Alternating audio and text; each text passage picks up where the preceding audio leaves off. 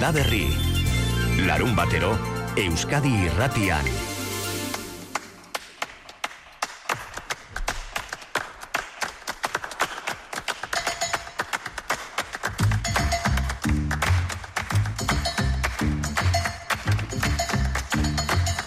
Orantxe hasi eta amarrak arte, egun denoi Julen San Martin eta Bion partetik. Udaberriko tempora egun bete-betean datorkigu gaurko landa berri martxoaren lehenetik zortzira alaxe izango dira urten udaberriko tempora egunak begiratu nahi dituenaren zat.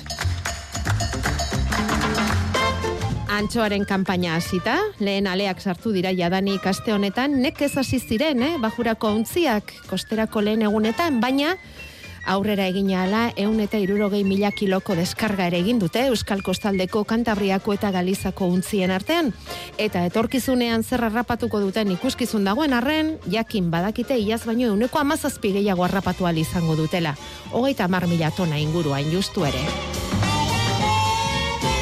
Eta landa berrin jarriko gara itxasoari begira, baina molusko batek erakarrita zamburinak. Zamburinak ekoizteko modu errentagerririk baote dagoen ikertu du aztik, eta horrek eman digu bidea arrastuari jarraitzeko.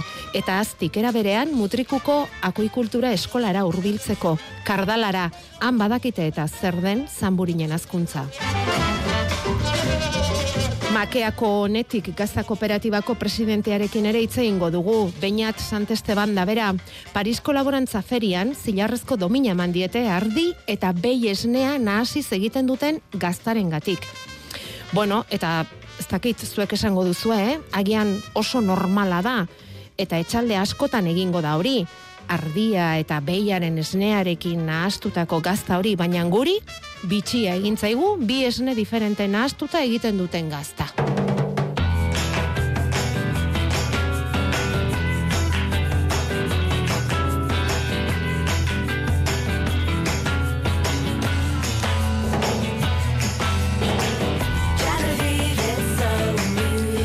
Zamburina molusko bibalboa da, bieira den bezala eseba. Kizuet, doneiako ebideko simbolo hori, ba hori bezala. Eta gainera, pektiniduen familiakoa. Pektiniduen beste ezaugarri garrantzitsu bada, beste moluskoekin konparatuz, urraspian bizi direla etengabe, bizi zikloa beti urraspian gertatzen dela, e, ez dira airera esposatzen edo mare artekorik ez daukate, eta gainera e, igeri egiteko kapazak direla. Izaskun zoritak egin digu zamburinaren deskribapena. Aztiko ingurumen kudeaketa eta ekotoksikologiako aditua da bera, eta berriki egin duten ikerketaren arduraduna ere bai. Hor ikertu nahi izan dutena da, zamburina ekoitzi ote daiteke euskal itxasuetan eta ekoizpen hori bideragarria ote den ala ez. Guk eh, ikusi nahi genuena zen, zamburina espezia autoktona bat izan da, ea posible zen itxaso zabalean kultibatzea guk hemen dauzkagun baldintzekin. Eta konturatu gara, ba, espezia hau oso ondo gokitzen dela bai gure e, itxasoko gazitasunera eta temperaturara, baina ez genekien itxaso zabalean mendezan daukagun instalazioan azteko gai ginen zer. Bertan, itxasoa nahiko sakarra da eta baldintza berezia dira. Eta gero, e, zamborinaren biologiari ikusita, ba, bere habitaten naturala itxasondoak dira. Horrek esan nahi du, sustrato bati itxatzita azten direla normalean. Eta guk egin izan duguna ba, nazetan edo e, zaskietan, itxaso zabalean e, kultibatu. Eta guk ikusi nahi genuena zen, ea hori bideragarria zen edo ez. Horretarako Mendexako kostaldetik bi miletara itxastabalean eta mutriko portuan den urmaelean probak egin dituzte. Eta guk badakigu hemen zanburinai baudela, baina ez ditugu inoiz hasi. Eta hori da, zuk letxuga bat, mendian ikusten duzu, baina gero zure hortura zoazenan eta zuk landatzen duzunean, ba, lehenengo saioa da, eta ez dakizu ura behar duen, ezetasuna, e, zenba denbora behar duen azteko eta olakoak. Zamburinak Euskal Kostaldean aztea posible izan bada. Ondori horretara iritsi dira behintzat. Zamburina nahiko, nahiko ona da, zentzu horretan, dena e, itxaso zabalean egin daitekelako. Eta gainera, ba, nahiko epe laburrean. Konparatzen baldin badugu Zamburina ostrekin, ostrak ba, bi, bi lagurte inguru behar dituzte.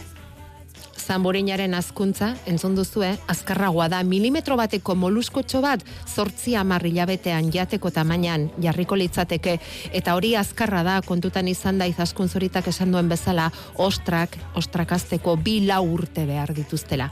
Beste gauza bat da, azkuntza hori errentagarria den ala ez, hori ez da bat ere erraza. Hemen dagoen arazoa da, hasia bakarrik lor daitekela ba, Europako oso laborategi gitxietatik.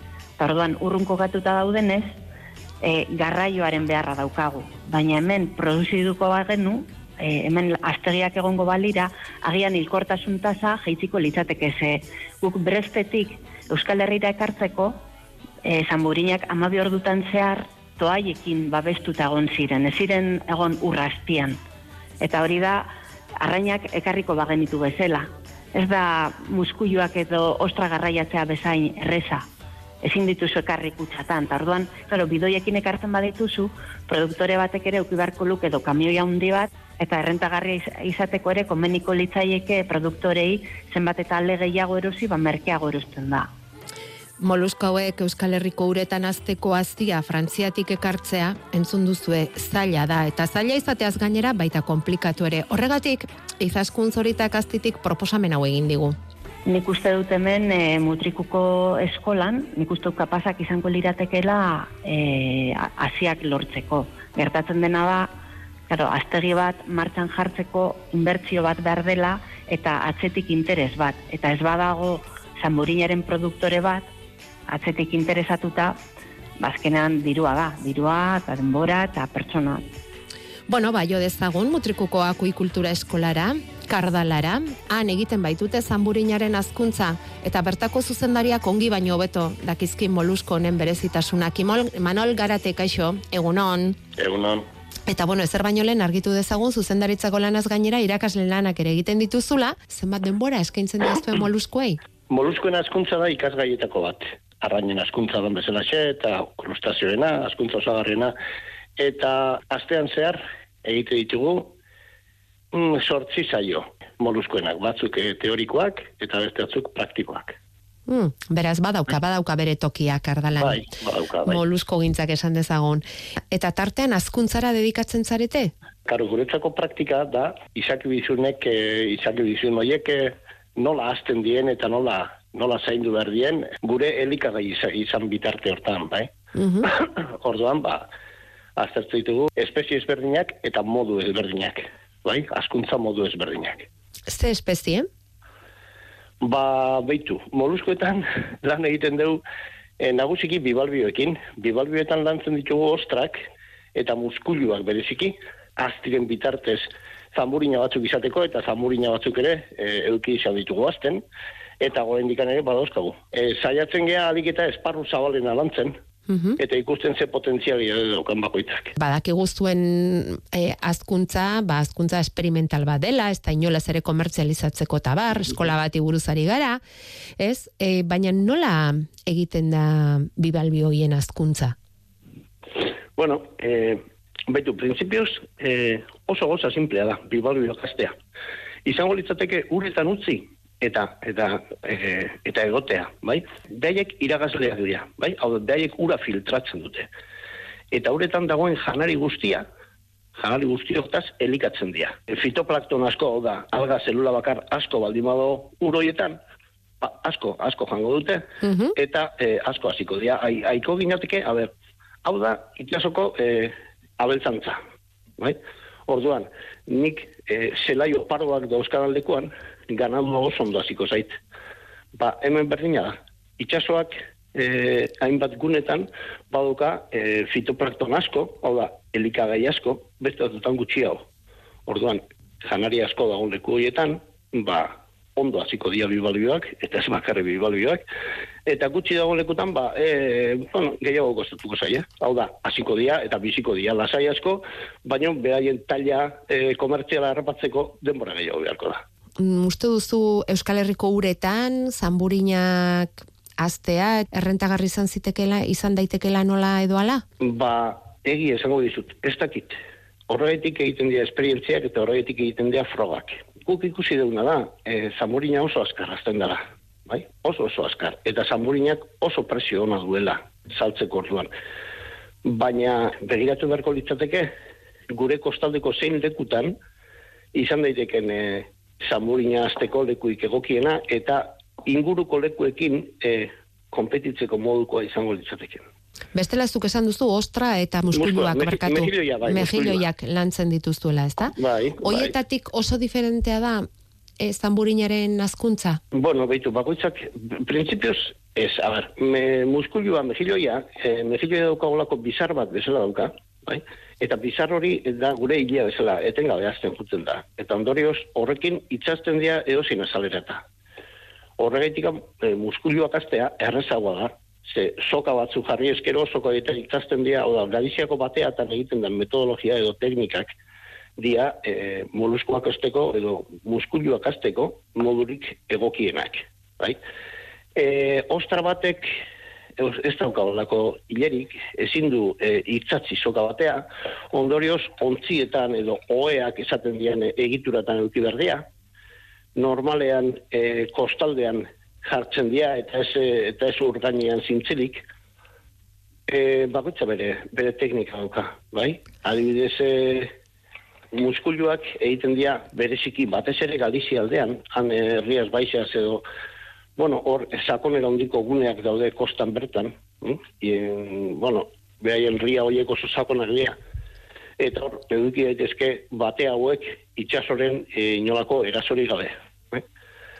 Itxaso zabalean batea bat jartzea, e, ez litzateke izango egokiena, bat esleku dauzkogun itxaso hauekin.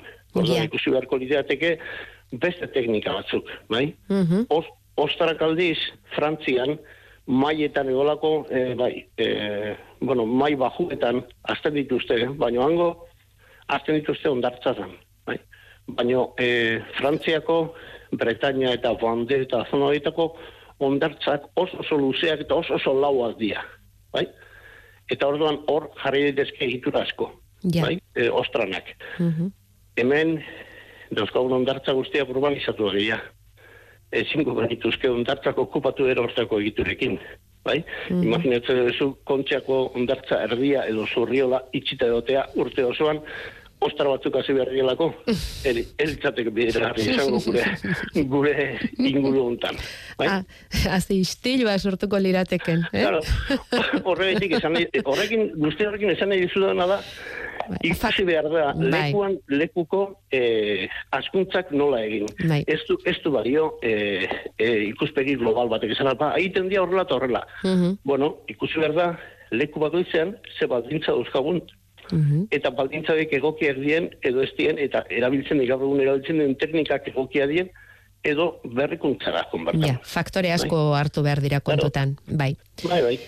Bai, bai. Bueno, ba, ez dakigu, agian mm, etorkiztunez oso urrun baten izan ditzakegu e, Euskal Kostaldeko zamburinak ere, horretan ikerketan diar dute aztin, o, e, elkarlanean kardalarekin ere, e, bueno, esperimentuak egiten, probak egiten, eta ikusi egin beharko da. Zeuk esan duzuna garbi dagoena da, zamburina oso estimatua dela, errexazten da, horiz genekien, eta baina prezio eta balio ona duela hori bai, hori bagenekien, eta goxo askoa dela ere bai. Orduan, Bai, bai. ba bueno, etorkizuna ere agian izan dezake, ezta?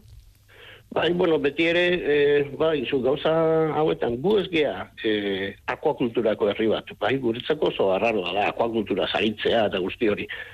Baina akuakultura azken finean, da uretako e, nekazaritza eta beltzantza. Eta oso berritzailea guretzat, orduan, zer egin behar deu? No, ba, egin beharko genukena da, e, be- begiratu gure ingurune hontako ze teknika eta ze espezie izango liateken egokienak. Bai? Nekazaritzakin da beltzantzakin bezala.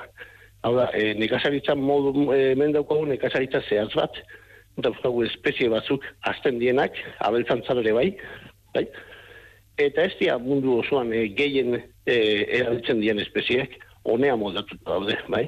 Nik usten dut, e, akuakulturak ere berbera behar duela. Ez da ezer arraroa, bai? Lehen sektorea da baita ere, baina uretan egiten dana. Hartu ditugu apunteak zehatz mehatz, Imanol garateren handik eta izango dugu gogoan paralelismo hori akuakultura da, nekazaritza bezala, bakarrik uretan egiten dena. Lehen sektorea da eta landa berrin badakizue, interes handia pizten digu horrek. Landa berri, larun batero Euskadi irratian.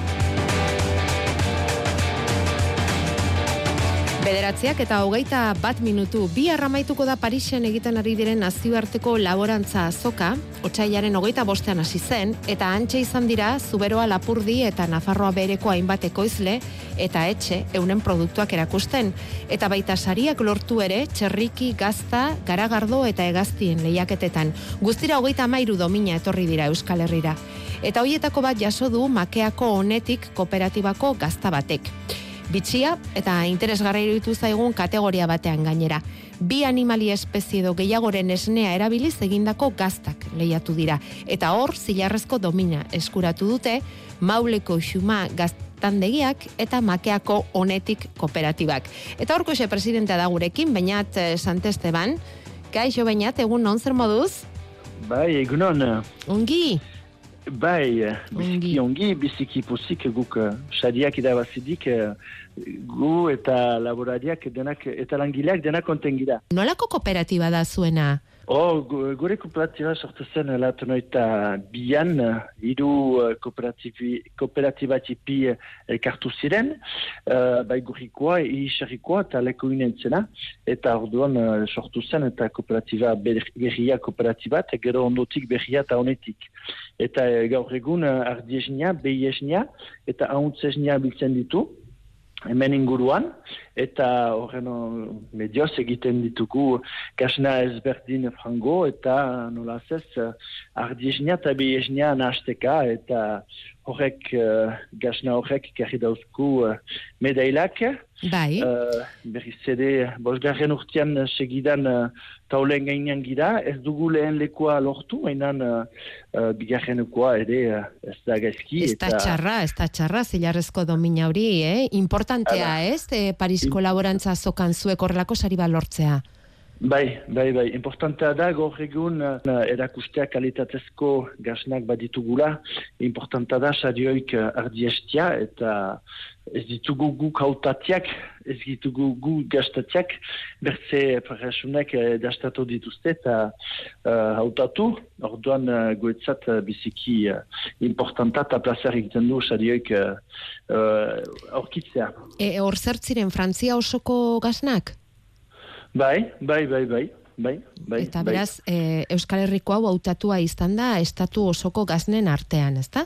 Zilarrezko dominarekin. Aiztu, bai. guri e, bitxia egin zaigu bainat, e, ez dakigu asko honi buruz hori ere, onartu beharra daukagu, baina bi animalia espezie do gehiagoren esnea erabiliz egindako gazta. Eta zuek behi eta ardi esnean hasten dituztue gazta honetan, ezta? Hori egitea gauza erraza da, ze ez dakit gaz, e, esne bakoitzak baditu bere zaugarriak, ardiak ardiarenak, behiak behiarenak, eta hoiek ongi nastu eta ongi maneiatzea, eta hortik gazna egitea, eta erraza da edo badu bere komplexutasuna? Oh, badu aspaldi egiten dugura eta kantitatizipian gazna hori, mainan, uh, Uh, du aberastasuna uh, ardiesnia nahastikatuz, gostu gehiago emeten du goxotasun, behi gazna goxoa da, biziki, eta uh, goxotasun eta gostu gehiago emeten du ardiesniarekin e, nahastikatuz, eta urte, urtetik baterat, eta beti gehiago gehiago saltzen dugu uh, gazna hortadik, eta, bon, uh, gazna bata, bost pasei, bost hilabete ontua ontzerat usten dugu, eta bon asala naturalki uh, ontua da eh, uh, guk uh, gure uh, kasnategiaren eta lehentasun bat da gasna guziak asalak naturalki onduak izan diten. Klientek plaza hartzen dute kasna hori bartekatzean ez dute behi gasnak bakarrik zumetaliz ez dute goztu handik mainan horrek nahaztekatu zardiarekin gozotasun bat ekartzen du eta jendek plaza hartzen dute uh, gazna hori uh, Eta gazta egiteko prozesua beste dozain gaztarena bezala da edo komplexuagoa egiten du bi eratako esneak nahazte horrek? Ez ez, bon berda jakin uh, berda kusizomat emeten batetik edo bertzet, eta bertzetik mainan ez gero gauza berada. Gauza berada. Erreski egiten den gauza bada orduan, ez? Bai, eta bai, bai, bezeruek bai, maite dute gazta hori. Zeizen du, honetik kooperatibako ze gazta da? Gazna ardita behin azteka. Simple, Bo. simplea. Erretza da utatzeko. Errez ezagutzeko moduan, ezta? Bai, bai, Aha. bai, bai, bai.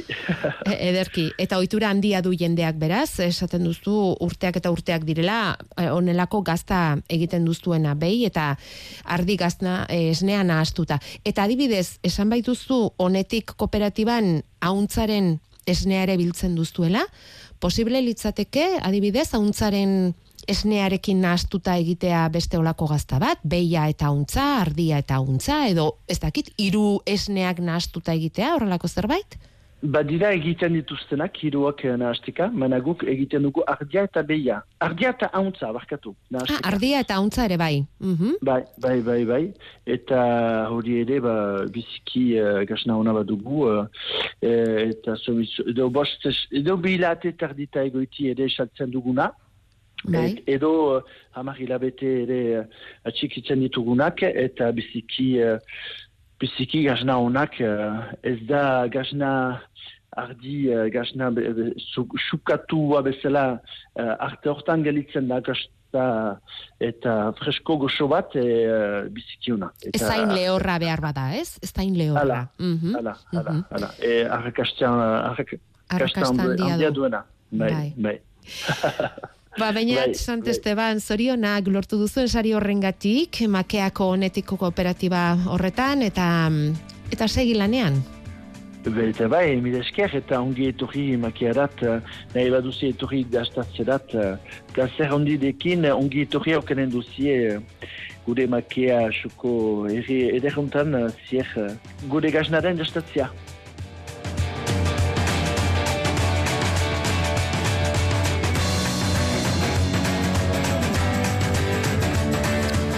Joango gara, larun bat batean, bidaian, lapur dira, makeara, Jakoba? Jun beharko genduke, Joan beharko genuke, eh? Bai. Ongi hartuak izango ginatekela, seguru, eh? seguru. honetik kooperatiban, ikusteko nola nahazten dituzten behi eta ardi gazna, ardi esnea, eta hemen badugu entzule bat Asturiasen aurtengo udan probatu duena hauntz ardi eta behiaren arekin. Bai. Nahazketa bitxia bezain edarra izan zen. ba, bai. Bai, be- Zergatik ez? emango dio batak besteari. Hemen badago iturarik hortarako badaukazu horren berririk. Nik uste hemen otura hoi badao, baina oso oso oso urrila dela. Oso urria, ez? Bai. Esneak nahaztearena, Bai, bai. gero gaztak Bai. elkarrekin hasteko. Bueno, baina izan badira, eta ez dauzkagu hain urrun lapurdin makean honetik kooperatiban besteak beste, sarituak izan dira gainera. Bueno, eta beraiez aparte badira saritu gehiago ere, esan dugu guztira hogeita mairu domina jaso dituztela Euskal Herriko ekoizlek Parisen, aldudeko Pierro Teizak, kintoa xingarrarekin urrezkoa, hortzaitzeko aldabiak oilasko xerren lehiaketan ere urrezkoa, aldudeko gaek iturrietak lehen saria gaztetan, eta gararrago ardoarekin ere ezpeletako arrobio eta azparneko etxeko bobs bier, hoiek ere saria hartuta etorri dira. Bi arramaituko da Parisko laborantza azoka.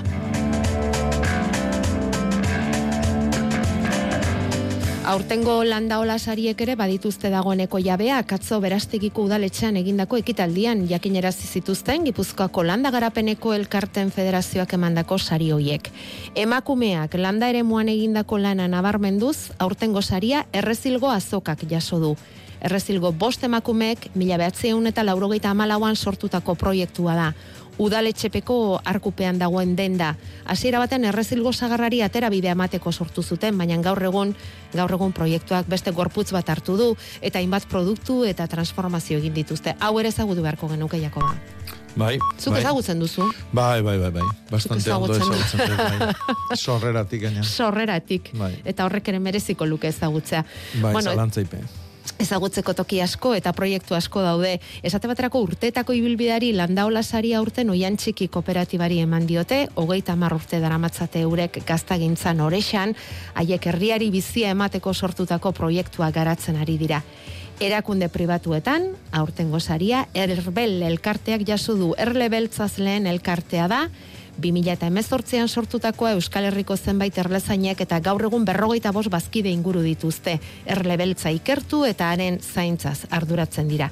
Eta azkenik erakunde pribatuetan ziren sei hautagaietatik saria Zumarragako udalak jaso du azokaren antolaketagatik bertako elikagaien sarea bultzatu eta garatzeagatik.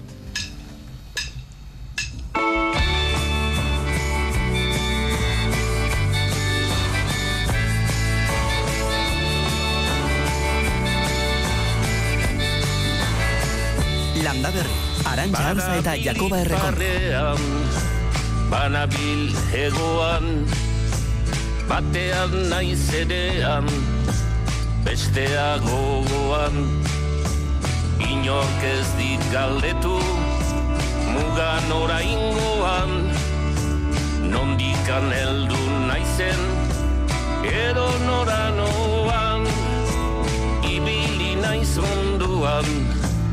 Ene kantu maitez Eta txalotu naute Mira eder batez. Doatzu sentitu naiz Nintzena izaitez Eta ene herria Hain gora ikustez. Ara itzuli nintzen Pozik eta baiko Baina barne barnean Muga bat beti hor. Hala itzuli nintzen Pozik eta baikor. Baina barne barnean Muga bat beti hor. Muga bat beti hor Horixe, ezkenuke banai guk zu eta gure artean hemendik aurrera, eh? mugarik, egoterik, eh? bueno, badakigu ez dagoela, eh? eta hemen zabiltzatela sartu irtenean, whatsapperaen bidez, honetik ikazta jaten ari denik ere badaguren entzulen artean, ondagizuela. Eta opari ez irutu zaizu, Jakoba? Oso polita. Opari batekin gaude gaur landa berrin, orain arte ez dizuegu esan sorpresa manai geniolako Jakobari. Baina mm, opari ederra bidali digute, balearraingo, irabiazpi baserritik. Mhm. Sidonea japonika. Bai, Azkenean- eskuminak. Eskuminak. Azkenean esku artean daukagu zorioneko Sidonea japonika hori. Bai. Gorri, gorri, hemen dago. Da. Estudioko maiarekin eta hormarekin dotore uztartzen den kolorea, Jakoba. Bai, Lore ederrak dituen landarea. Bai, polita, eh? bai. Irasagarrondo japoniarra. Irasagarrondo japoniarra.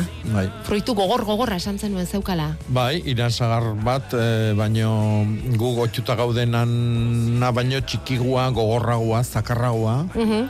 eta usai izugarria dakana. Ja. Hmm. Honek ez dauka fruiturik, baina bai lore ederrak, ostoak oraintxe ari zaizkio irteten, Bai. eta eta baina harrigarria da, eh? Ostori gabeko landare loredun izugarria. Aterako zaizkio, lehen da bizi Bai. lorea eta gero ostoa. Bai, bueno, landare asko da olakua, eh? Bai, Bai, bai, bai, bai, bai. bai. Adibidez, ba, musika, edo gezila, edo asko, asko. bale. Eta geho, asko da baita ere batea ateatzetuenak. Sagarrunduak adibidez, batea ateatzetu. Mhm. Baina goizantxe amoitzeianak, ez, ma, aranak eta oidanak, e, ostua baino leno lori amateu, bai, bai, bai. Bueno, ba, hortxe daukagu, gaur posti gaude, estudioan lore ederronekin, eta lanerako beste gogo bat ematen du. Bueno, pos bat bintzat. Pox handia, hori da. Eta ze hobeto Jonander Arrillaga agurtzeko, ba, opari hori hemen izatea, ze aspaldiko Jonander Euskalmet egunon. Kaixo egunon aspaldiko bai. O- Ongi etorri berriz ere landa berrira. Eskerrik asko. Elurrarekin batera etorri zara. Bai, bai, bai. Eta hemen egon nintzen azkeneko astean ere elurra egin zuen.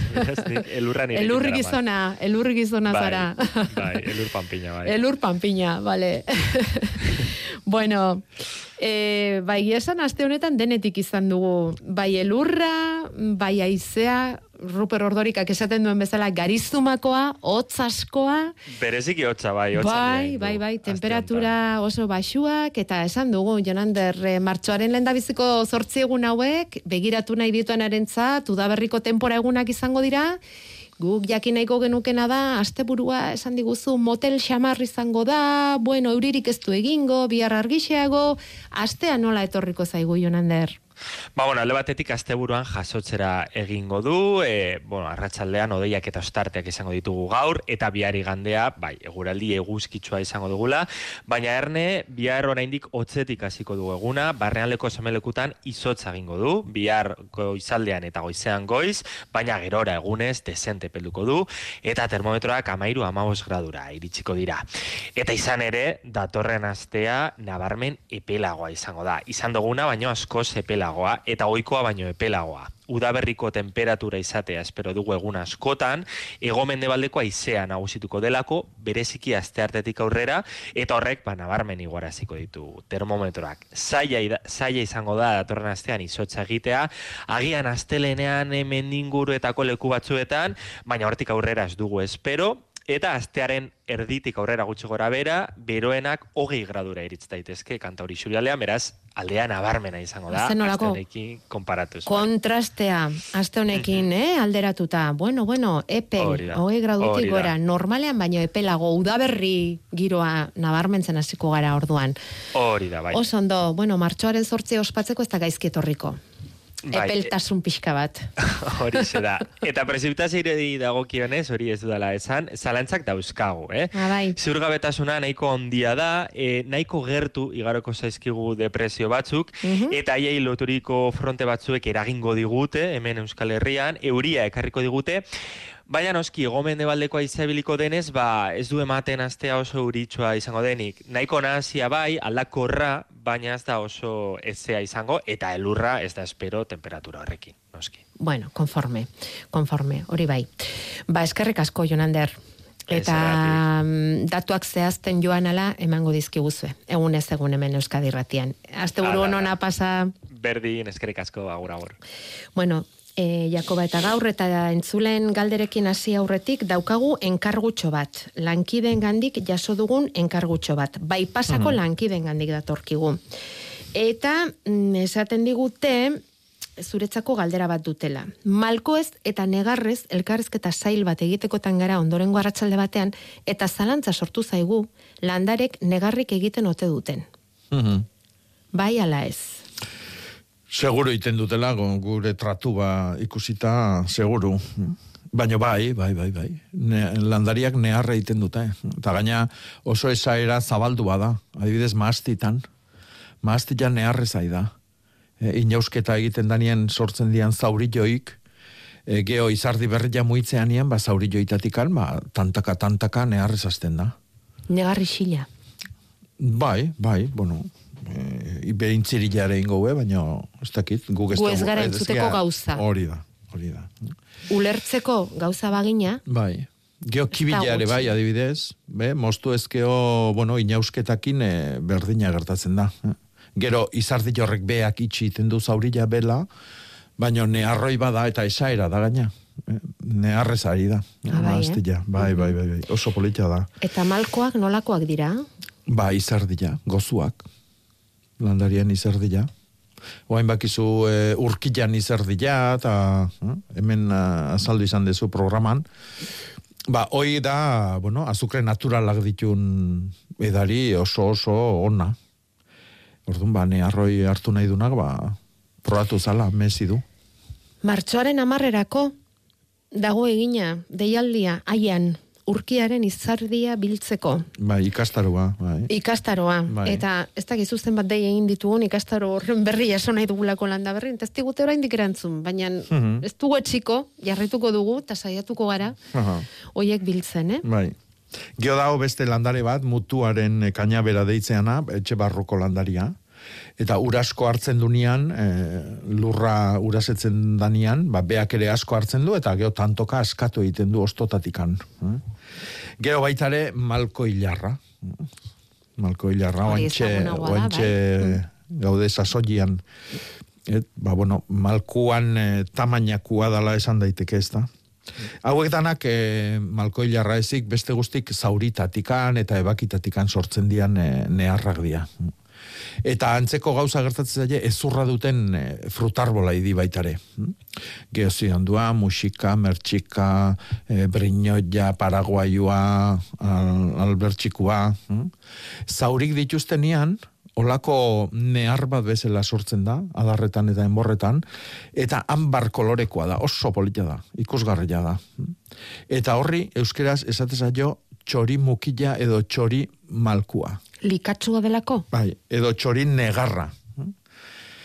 E, orduan, ba, badirudi, ba, e, e, zuaitz hortan, arbola hortan, eondan txori batek, ba, neharrindula, eta angel ditu dala. bai.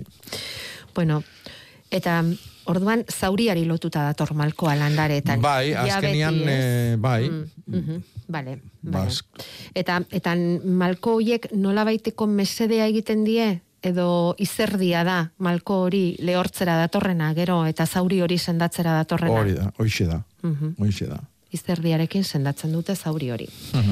Bueno, ba, bai pasako lankideok, bai, landarek egiten duten egar, badituzte malkoak. Eta izerdiak sendatzen dizkie, malkoietatik sortzen diren zauriak. Edo zaurien ondorengo malkoiek. Bale, esan digute gero em, bai pasan entzungo dutela. Eta eskerrik asko, esate dizute. Oso ondo. Jesus, A ber, egun hon. baita zuri ere, zer moduz? A ber, hilberan gaude eta patata noitzen bihar da. Zeun dia honenak. Beida, iritsi gea. Bueno, patata iteko bilar oso egun ona ezu, Bai. oso egun ona, eta bestela datorren asteazkena osteuna eta ostirala. Osteuna, osteuna, tostiela. Bai, az, aspaldi jontan esaten egia hiru egunoik datoztila eh, lanpetuko gatuzten egunak. Eh? Hilbera eta Bai. sustrai eguna.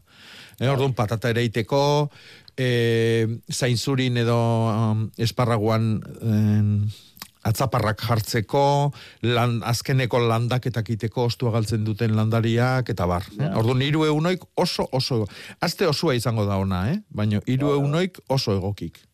Gio, txertatu ren bihar, agari laun bati arbol bat eta Hmm. hoi hilberak batzeneko euna izateria, ez? Ne ustez bai. Bai, Mhm. vale. Hogeita Eta- bederatzian sartuko gara hilberan. Bai. Baina oain ere hilberan gaude, eh? Bai, bai, baina- bai, bai. Ah, bueno, azkeneko egunak esaten zenuten, hilberako Bai. azkeneko egunak, bale, bale. Bai, eta e, dagal batzan, e, pasmo belarra pila jaiu landaria. Bai. Baten nahi izan ezkeo, Oh, ba, berroi, e, laroi bat zentimetro luzien da, zabalian oi bat zentimetro, bade, eta pila do. ona hori. Bai, Jesus.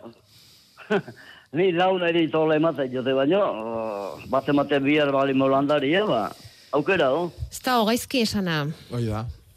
Eskerrik asko, Bai, bale. Earki ba. eskuzabala Vale. jendea, mila esker, Bai, Bai, agur, aio. agur.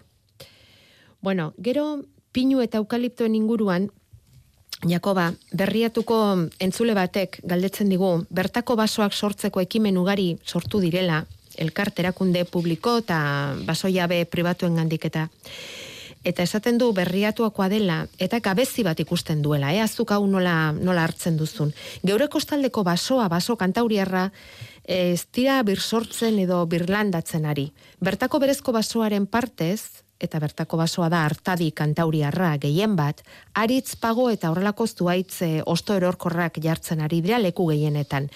Nik aipatutakoa baino askoz variedade handiagoa noski. Baditugu berezko baso kantauria rapurrak oraindik ere ikutu gabe, arno inguruan eta urda ibain desente ereño inguruan eta eta gero kostaldean leku arriskutsuetan geratzen direnak. Baso gintzarako aproposak izan ez diren baso txatalak ere bai, hartadi moduan mantendu dira, guk txara deitzen diegu hoiei, zenbatitz. Ez dakit, ez dagoen orain denetan aritz, pago eta horrelakoak sartzeko joera.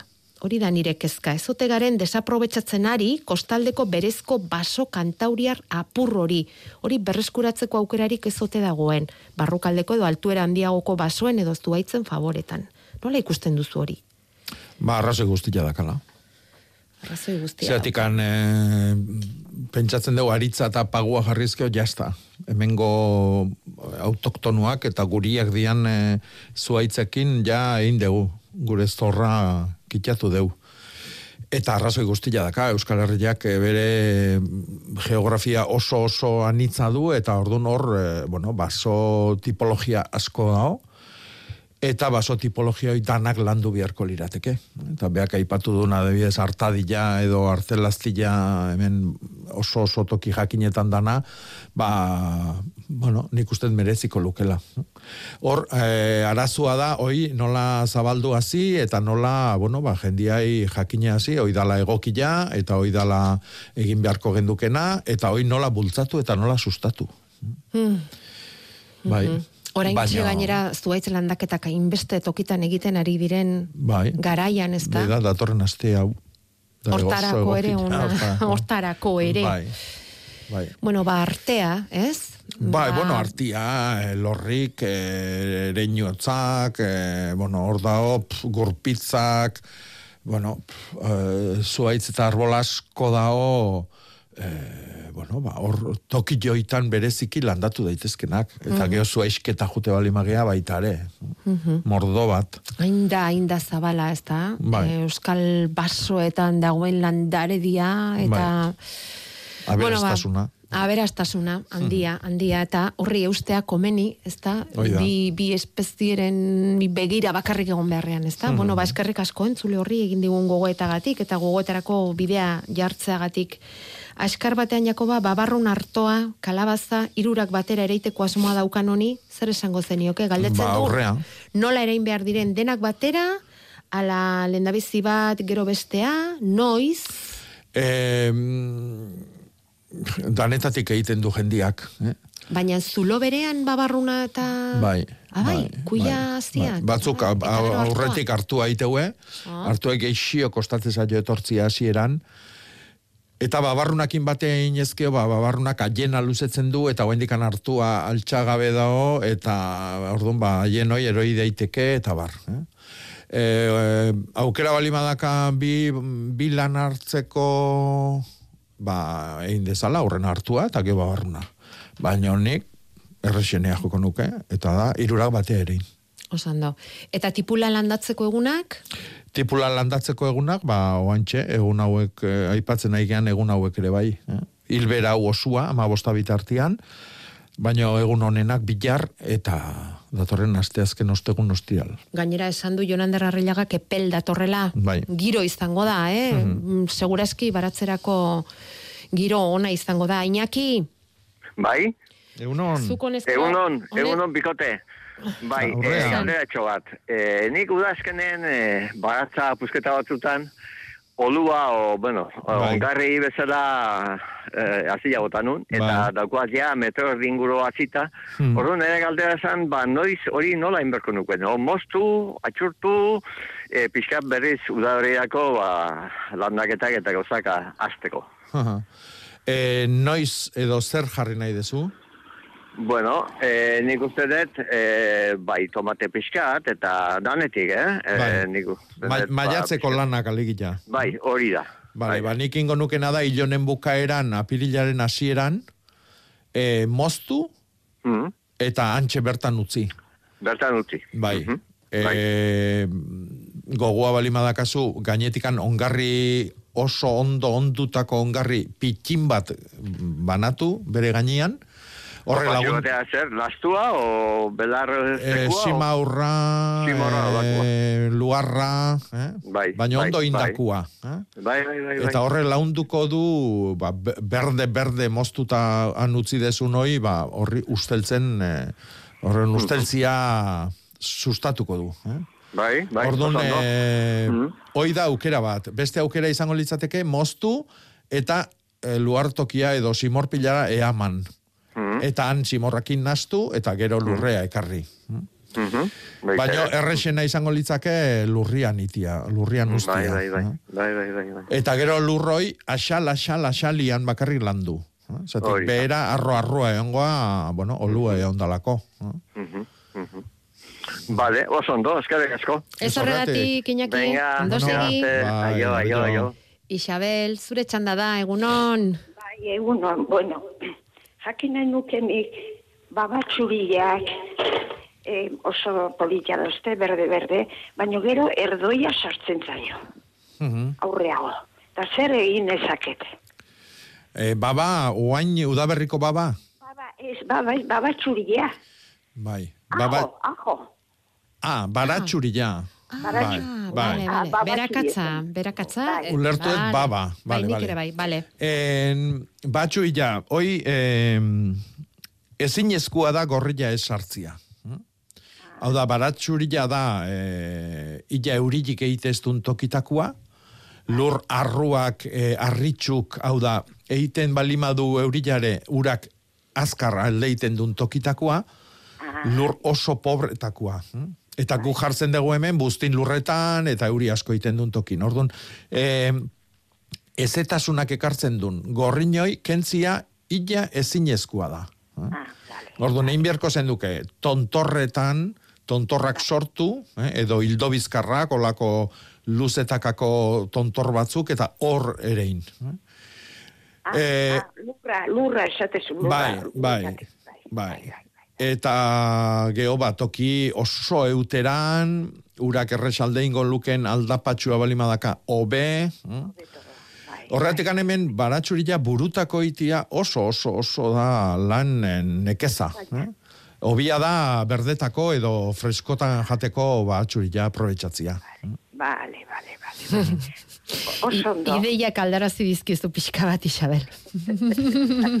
Bai, gorriñana, bueno, buf. gorriña mm, baratzurietatik, beti gertu ba, beti gertu.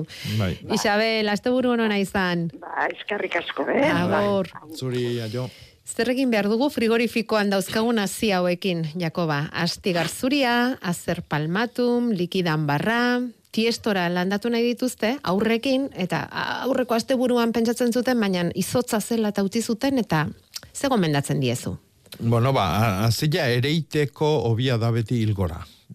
Orduan, ba, ama bostian sartuko gea aurrungo hilgoran, eta hortikatzea hogeita sortzia bitartian, ba, ama bosteunoik oso onak izango dira, eo zein, Bale. eo zein egun. Bale.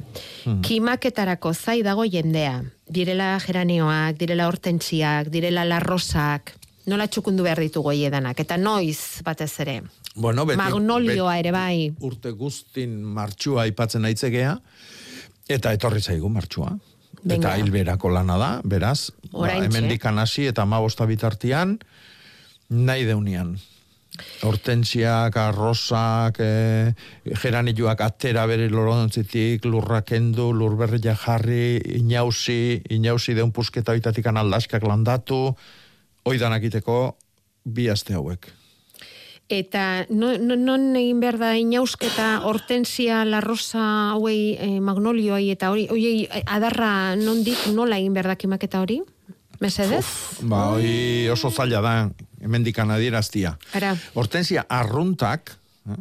gu otxuta gauden hortensia arruntoik, en, oik inbierrizatea moztu adar batzuk bebeko ipurdi ipurditikan, iruti ba, lautik bat, eta gainontzekoak oso oso ikutzi. E, ada, uste ditugun adarroin puntatako begitan antxe daudelako datorren urteko loriak. Guko imostutze bali maitugu, ba, urten loria izango da mm, askoz gutxigo eta behandu. Landaria bai mardula, eh? berde-berde osto handikin, baino lore gutxi. Orduan, e, inbiardiana da, ba, iruti bat edo lauti bat, bebetik moztu, zarrenak, eta bestiak utzi. Urrengo urtean utzi ditu noitakoak, izango dira zarrenak, eta aikenduko txugu. Orduan, e, horrekin zeite deu, ba, iru edo lau urteti behin landare osoa berritu indeu, bebetik anasita. Baina lore aldia eta landarien forma galdu gabe. La Rosana mundu handi bada. Eh? La Rosa klasiak ikusi beharko genituzke, zer dan, igokarila dan, ez, txertatua dan, ez. Eh? E, orduan, bueno, ba, la, ezin da esan. Ja. Ez da erresa, bakoitzari eman beharko geniokelako, ez da? Hmm. Bale, gero galdetzen digu beste batek kotxinila zergatik eh, sortzen den, hotzagatik, ezetasunagatik, zer gertatzen da? Nik ez nuke esango.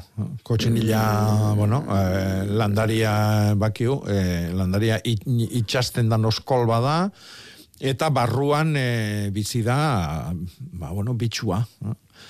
Eta nik esango nuke alderantziz, beruak eta ezetasunak ekartzen dutela. Hotzak ez. Momentutxo bat, eh? Ai, Ja. momentutxo bat. Unon, galdera hau da, landa berrirako jako bantzako.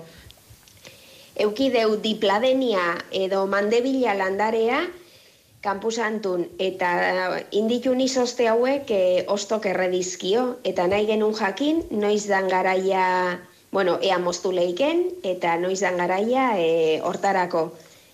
Eskerrik asko. Bueno, eh, ostuak erre bali matu, horrek esan nahi du, azalare erreko ziola, eta eh, em, dipladeniak eh, baharrunak bezala ajena ematen du. Eta orduan ajen muturroike erreko zian. Orduan nik ingo nukena da utzi beri hortantxe, Eta ikusi udaberriakin, izardi berriakin, nundik berritzen dan landaria.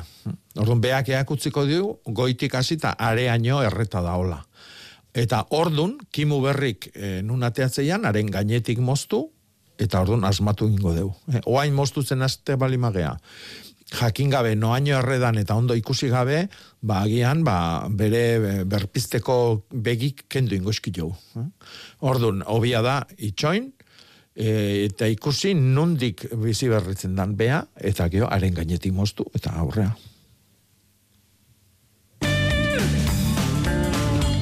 Eta gaurko saioa bukatzeko zuengandik jaso ditugun bizpairu itzordua hots gora asteburuko agendarako ondo etorriko zaizkizuelakoan. Gaur zuaitz eguna egiten ari dira oinatin. Zehatzago esateko zuaitz azoka. Hortek hasiko gara. Eta zuaitz eguna dute, baina bihar akarlandan, bilbon amaiketan elkartu eta elkarlanean zuaitz landaketa egingo dute. Idia zabalen berriz, eltziego eguna egitekotan dira. Arabako produktuek eta gipuzkoakoek bat eginez. Gaur izango da hori.